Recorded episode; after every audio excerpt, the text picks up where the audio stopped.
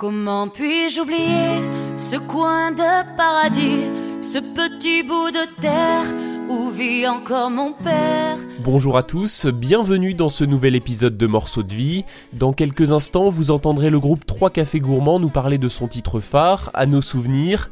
Mylène, Sébastien et Jérémy ont été interviewés par Alexandrine Doué. Morceaux de vie. Un tube, une histoire près de 197 millions de vues, des chiffres complètement pharaoniques. Donc ça, c'est vraiment une histoire de dingue quand même. Oui, oui, c'est euh, quelque chose qui est difficilement palpable. Hein. C'est vrai que quand on annonce des chiffres euh, assez, euh, assez faramineux comme ça, on se, on se demande comment ça se fait, comment c'est possible. Et euh, voilà, je crois que cette chanson, elle, nous appartient plus. C'est le, c'est le public qui se l'est approprié totalement. Et voilà, quand on, a eu la chance euh, l'année dernière de faire une tournée avec plus de 80 dates, quand on entend toute la France euh, chanter "J'ai la Corrèze en cathéter", bah ça fait ça fait plaisir et ça fait chaud au cœur. Et c'est tellement rentré dans la culture que euh, que cette chanson, elle a été détournée, par exemple par euh, euh, le personnel des urgences de l'hôpital de Valence, qui qui a chanté sa colère justement pour parler du malaise des infirmiers. J'ai la colère en cathéter. Alors là, forcément, ça prenait encore un sens particulier. quand vous avez découvert ces images, ça a dû vous faire bah, quelque chose de particulier, de vous dire ça y est, on est c'est au-delà d'un tube en fait. Oui, oui, c'est vrai que, la, comme je disais tout à l'heure, la chanson, elle nous appartient plus du, du moment où elle est reprise, où, où les gens, euh, ça, peut, ça peut aider certaines personnes et certaines causes. Eh ben, j'ai envie de dire tant mieux. Euh, voilà, nous, elle nous a tellement apporté que, eh ben, si elle peut apporter un petit peu aux autres, euh, voilà, pour pour certaines causes, pour pour pour essayer d'avoir d'être entendu un petit peu, ben, tant mieux. est-ce que vous avez une formation musicale ou est-ce que vous avez un peu appris sur le tas? Ah énorme formation musicale.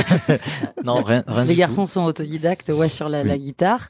Euh, bah si, moi après, si plus de formation musicale, un peu plus. J'ai fait des études dans la musique et après, euh, ça fait pas de moi une musicienne euh, euh pratiquant un instrument euh, de là pouvoir me produire euh, seul sur scène non.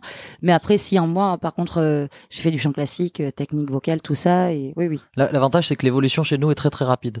C'est-à-dire que ça se sent directement en fait le changement. Les gens qui nous avaient vus avant et après la tournée ou qui nous ont vus au départ de la tournée en zénith on dit voilà mais on vous reconnaît pas. Dans la façon de chanter la façon d'aborder la scène ça fait c'est bien bravo vous avez drôlement grandi etc donc il y avait peut-être plus pour nous c'était peut-être plus facile euh, de d'évoluer. C'est peut-être ça aussi, il y a peut-être un côté charmant pour le public qui grandit en même temps que nous.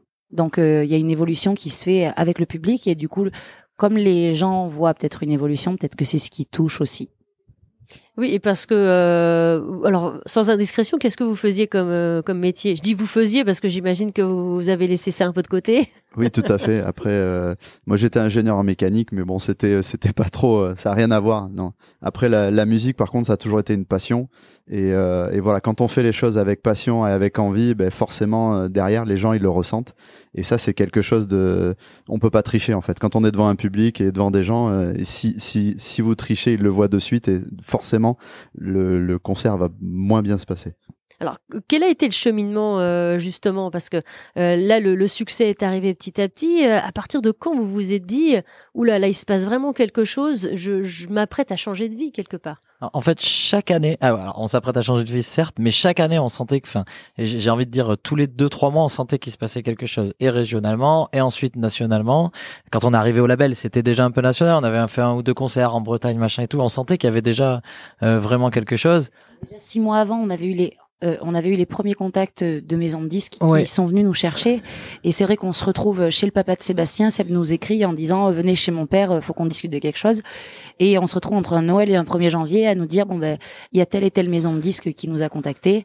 Euh, qu'est-ce qu'on fait tous les trois? On leur répond quoi? Est-ce que alors moi forcément j'étais comme une balle parce que c'était c'était ben, c'était ce que j'avais envie de faire donc euh, mais euh, je suis pas toute seule dans le truc. Il y a les garçons euh, Jérémy a une vie de famille mm. Seb avait un Seb était prof mm. de maths donc forcément c'est des carrières plutôt stables. Il y a quand même moi ils m'ont vu bourlinguer en musique donc forcément on se pose toujours la question est-ce qu'on est en train de prendre la bonne décision? Est-ce qu'on va pas se travestir?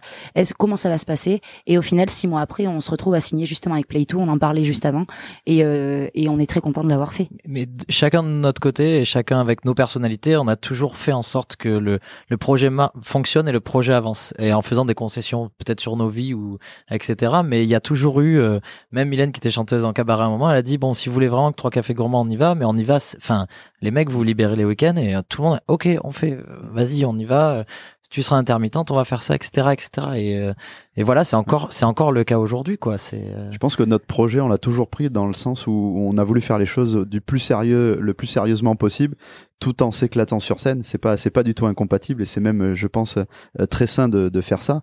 Et quand on fait les choses sérieusement, qu'on est tous d'accord et qu'on va tous dans le même sens, eh ben voilà, ça nous a permis d'en être là où on en est maintenant. Oh, on va pas mentir, on n'est pas tout le temps tous d'accord. On n'est pas hein. tout le ah temps tous d'accord, mais c'est ce qui fait avancer le projet. Voilà, c'est ce qui fait avancer le projet. Tant, tant, quand on est sérieux dans ce qu'on fait et qu'on le fait avec envie, ben voilà, on peut, on peut aller très loin. C'est plutôt le message. Alors sur scène, ça se passe comment? C'est une vraie communion avec le public? Ah avec, euh, enfin, il se passe euh, plein de choses. On a découvert aussi la vie, euh, la vie de tournée avec avec ton équipe qui te suit tout le temps, euh, une grande famille. On a eu la chance de passer une année 2019 folle avec des gens euh, talentueux et euh, et qui nous ont aussi beaucoup appris euh, parce que forcément euh, on arrive un petit peu néophyte là-dedans sans trop trop savoir euh, comment ça se passe, avoir des backliners tout ça. Donc c'était hyper cool et effectivement c'est un partage entre nous tous sur scène et et le public et c'est et c'est c'est cette communion qui fait que euh, la petite étincelle se passe pendant nos, nos concerts, je pense. Dans, dans, le off, trois cafés gourmands, c'est pas on arrive à 15 heures pour faire les balances et on va chanter. C'est il y en a un qui se lève à 7 heures pour aller voir comment on monte la scène. Euh, il y en a un autre qui veut reculer le camion parce qu'il veut. Euh, enfin voilà, on essaie de profiter de chaque instant et de chaque moment. On allait voir les poursuiteurs à un moment, s'amuser à leur dérégler les poursuites. Enfin voilà, il y avait. Il y a plein de choses qui se passent derrière le rideau qu'on peut pas tout expliquer.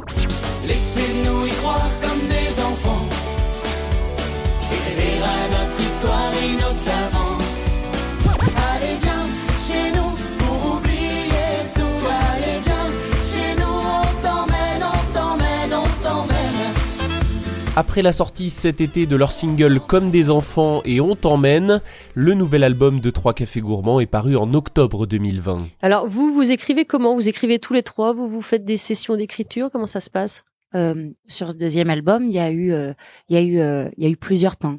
Pour quelques titres, effectivement, euh, Sébastien les a amenés. Euh, après, c'est toujours une rediscussion à trois. Il y en a d'autres euh, qui sont arrivés, qui ont été retravaillés tous les trois. souvent, on enregistre la version, la version écrite comme elle a été originalement. Ça se dit ça originalement? Oui. Voilà. Euh, et, euh, et après, on. ça, se dit. Oui, ça, passe, ça, passe. En fonction des, des discussions, et puisque euh, s'il y en a un qui écrit sur les trois, les, les, les trois sont interprètes. Donc en fait, c'est à nous, c'est nous en tant qu'interprètes qui portons la chanson.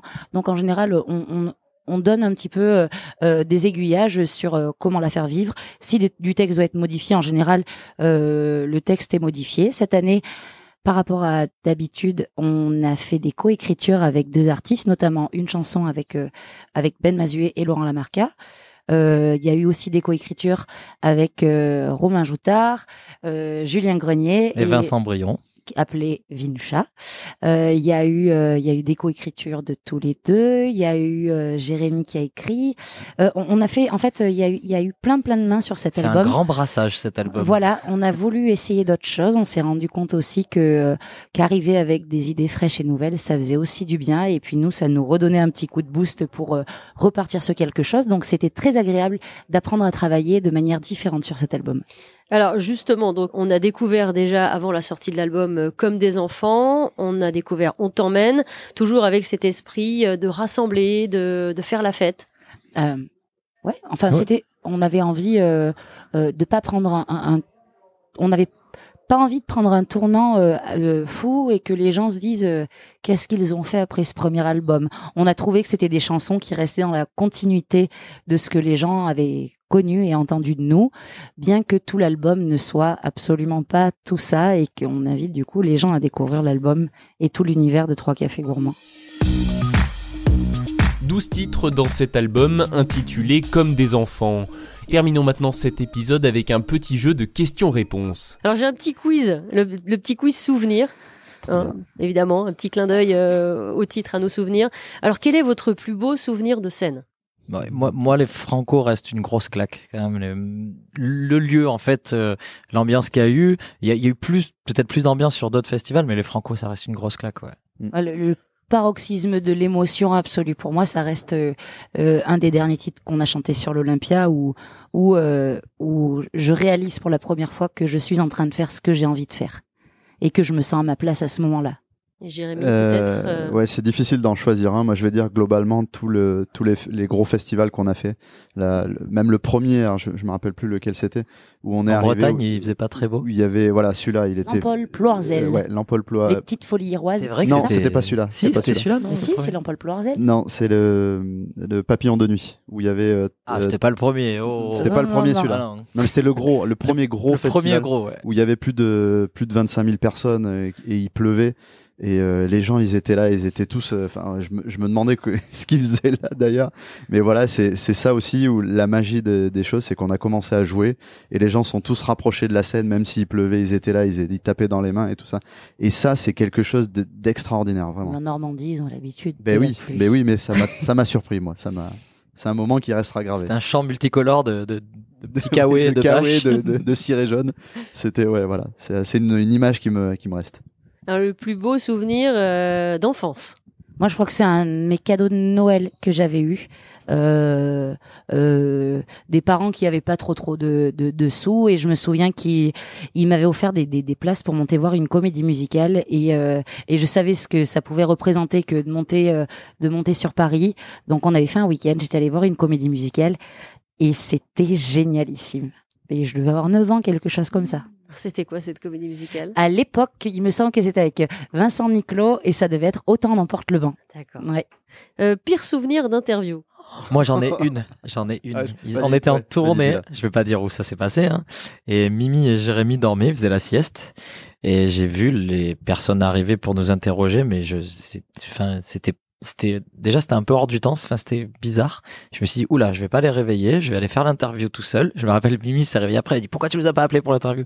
J'ai dit écoute c'était tellement cataclysmique que on, m'annonçait des chiffres des titres de chansons qui n'étaient pas de nous des je me suis dit oula là je, là je sais pas. j'ai essayé de, en toute bienveillance de corriger de dire non non mais on, en est là parce que la dame me disait vous avez vendu euh, 8000 albums par exemple. J'ai euh, non non enfin voilà on a vendu 100 000 albums mais enfin euh, euh, elle me dit ok, on reprend. Donc vous avez vendu 800 albums. Euh, donc enfin, c'était cataclysme. Donc j'ai dit surtout, je, mon régisseur il me dit fini, fini, t'inquiète, laisse-les dormir. Je dis oui, oui. moi c'était ça.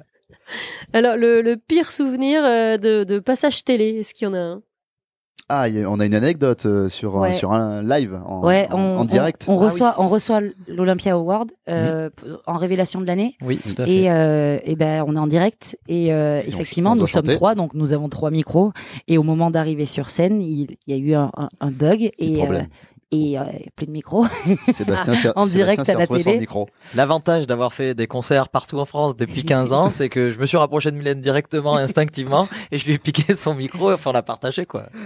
Voilà. Ça s'est fait naturellement. Ah, mais complètement de toute façon, on n'avait pas le choix. Du coup, les, gens se sont rendus compte qu'on faisait pas de playback. Hein. Voilà. Et finalement, voilà, ça c'était le côté positif. On peut pas tricher. Et puis, euh, bon, allez, le plus beau souvenir de vos histoires d'amour. Ouh. Alors, euh, on en a fait une chanson. Hein, je trouve qu'on manque de courage et plus d'ardeur, que simplement ouvrir une page nous fait très peur. Est-ce pas trop de futilité ou de pudeur? Il n'y a pas d'absurdité à donner son cœur. Voilà. Voilà, on en a fait une chanson. Euh, plus beau souvenir. Euh... Ça peut être la chanson. Moi, je trouve ça très bien. Ouais, ça, peut. être ce beau souvenir. Un verre pour s'accorder. Un verre pour s'accorder, elle s'appelle. Chanson numéro 8 de l'album. C'est un vrai souvenir d'amour. Eh bien, merci beaucoup à tous les trois. À vous, merci pour Qu'est-ce qu'on peut vous souhaiter pour la suite? Euh, un bel accueil encore auprès du public, euh, surtout sur cet album. Sur les routes. Et puis euh, ce qu'on peut souhaiter, ce qu'on peut souhaiter à Trois Cafés Gourmands, comme à tous les groupes de France et de Navarre, c'est de pouvoir retourner sur scène et de pouvoir retrouver son public en fait. Voilà, tout simplement. Ouais. Oui. C'est l'ADN forcément de tout artiste. Ah, le métier, il est sur scène. Ouais. ouais, je pense. Merci beaucoup. Merci à Merci À, vous. à bientôt. Et merci à vous également d'avoir écouté cet épisode de Morceaux de vie. N'hésitez pas à vous abonner au podcast sur votre application d'écoute préférée et à le retrouver ainsi que toutes nos autres créations originales sur alouette.fr. À bientôt!